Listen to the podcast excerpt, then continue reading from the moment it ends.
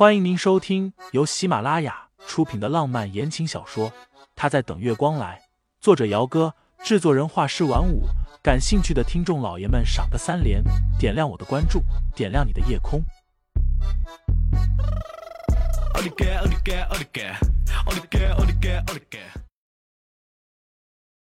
第一百五十三章，你到底想说什么？八位数啊，无功不受禄。况且。昨天晚上，傅老爷子对自己的态度，清新觉得他给自己零花钱，或许是觉得他一个落魄的千金想要嫁进盛家，身上没有一点资产，在婆家会受人欺负。只是不管如何，这张卡他是不会收的。晚上，清新洗完澡，盘腿坐在床上，等着盛思景回卧室之后把这件事情和他一说。为什么不要？男人挑了一下眉间，俯身伸手捏了一下清新的鼻子。你真是第一个嫌钱多的人。清新撇嘴：“你难道不知道什么叫拿人手短吗？”也是。盛思景思考了几秒钟之后说道：“那就还回去，反正我比他有钱，而且我的就是你的。”清新笑眯眯的问他：“那你告诉我。”你到底有多少身家呀？男人眯眸浅笑，把人推倒，而后附身上去。怎么，现在就开始管老公的钱了？时间推移，又过了一个星期。今天是陈毅的生日。往年陈毅基本是不怎么过生日的，也就是一家人一起吃顿饭，或者是出去玩一趟，就当是过了。但是今年不一样。生日的事情之前就找了专门的人策划安排了。陈毅的生日宴会在盛家的私人庄园里举办。庄园很大，花园、泳池、影音设备都很齐全。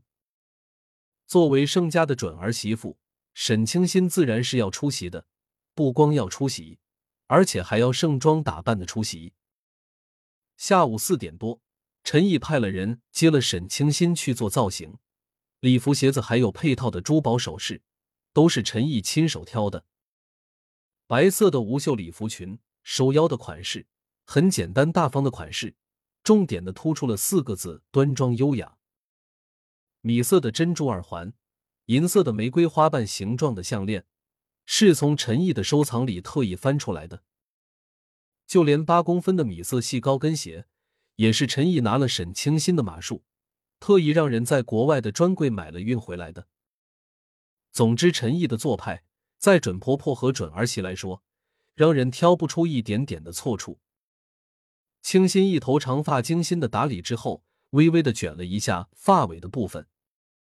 盛思景临时有一个会议要开，陈毅便让人先送了沈清新去举办生日宴会的庄园。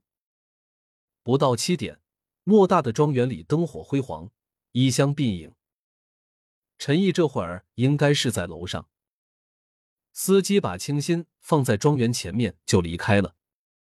庄园前面的泳池里水光粼粼的，水面清澈，一眼可以看见泳池的底部。宴会里一眼看过去，几乎都是一些以前见过的熟面孔。不过自从沈家落魄之后，之前那些和沈清新交好的朋友。一个个的都很自觉的和他划清了关系。所谓人走茶凉，大抵不过如此。距离宴会开始还有一段时间，清新一个人找了个偏僻的位置，刚刚坐下，身后跟着就响起了高跟鞋的声音。哟，小婶婶怎么一个人啊？叶棠一袭红色的抹胸长裙，拿着一杯红酒，笑得明媚娇艳。一个人。清新笑了笑，叶小姐是没有把自己当人看吗？你就站在我面前呢，还是叶小姐觉得自己不是人？叶棠被噎了一下，不过想到什么，旋即又笑开了。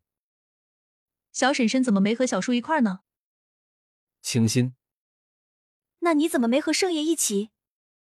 盛爷啊，刚刚爷爷他老人家说是有什么事情，让盛爷处理去了。叶棠在沈清新的对面坐下，优雅的抿了一口红酒，状似无意的说道：“我听说啊，小叔叔自从和你公布了婚讯之后，在公司里就三不五时的出一些状况。”他笑得妩媚又不怀好意。你说，小叔叔这是不是让你给克的？清新的脸色慢慢的有些沉了。公司上的事情，盛思景几乎没有跟他说过。这阵子他天天加班，他还以为是。怎么，小婶婶不知道吗？叶棠一副惊讶的语气，而后又徐徐的笑道：“哎呀，看来小叔叔是没有告诉你啊。你到底想说什么？”听众老爷们，本集已播讲完毕，欢迎订阅专辑，投喂月票支持我，我们下集再见。